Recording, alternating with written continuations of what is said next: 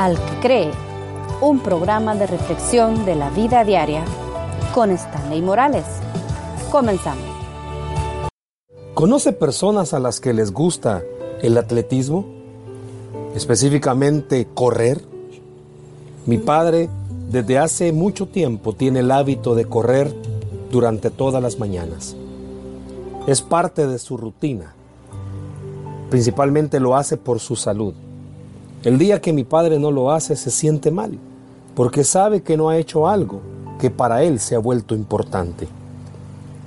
En esta hora quiero compartir en una de las cartas, el escritor utiliza las carreras como ejemplo de la vida cristiana. El escritor a los Hebreos en el capítulo 12, verso 1 dice, corramos con paciencia la carrera que tenemos por delante.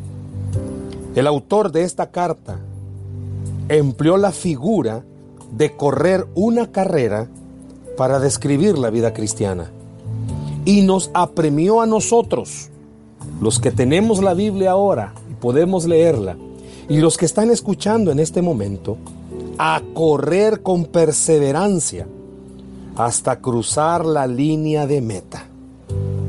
Pero estaba agudamente consciente de que podemos desviarnos fácilmente por causa de las frustrantes circunstancias de la vida. Un jugador de fútbol conoce también la importancia de la perseverancia. Sus contrarios le hostigarán, chocarán contra él y lo echarán por tierra. Tratarán de llevarlo a que se preocupe tanto por él mismo que no pueda concentrarse en echar el balón al fondo de la red. Pero un buen jugador de fútbol se mantiene fijo en su objetivo. Esto es similar a lo que debemos hacer cuando Satanás trata de impedirnos vivir fielmente por Cristo. Puede emplear tratos injustos de manos de otros, inclusive cristianos, o algún deseo tentador para llevarnos a pensar más en nosotros y en nuestras necesidades que en obedecer a Dios. Es decir, va a tratar de que pongamos nuestro egoísmo por delante de todo lo demás para vencer la estrategia de Satanás.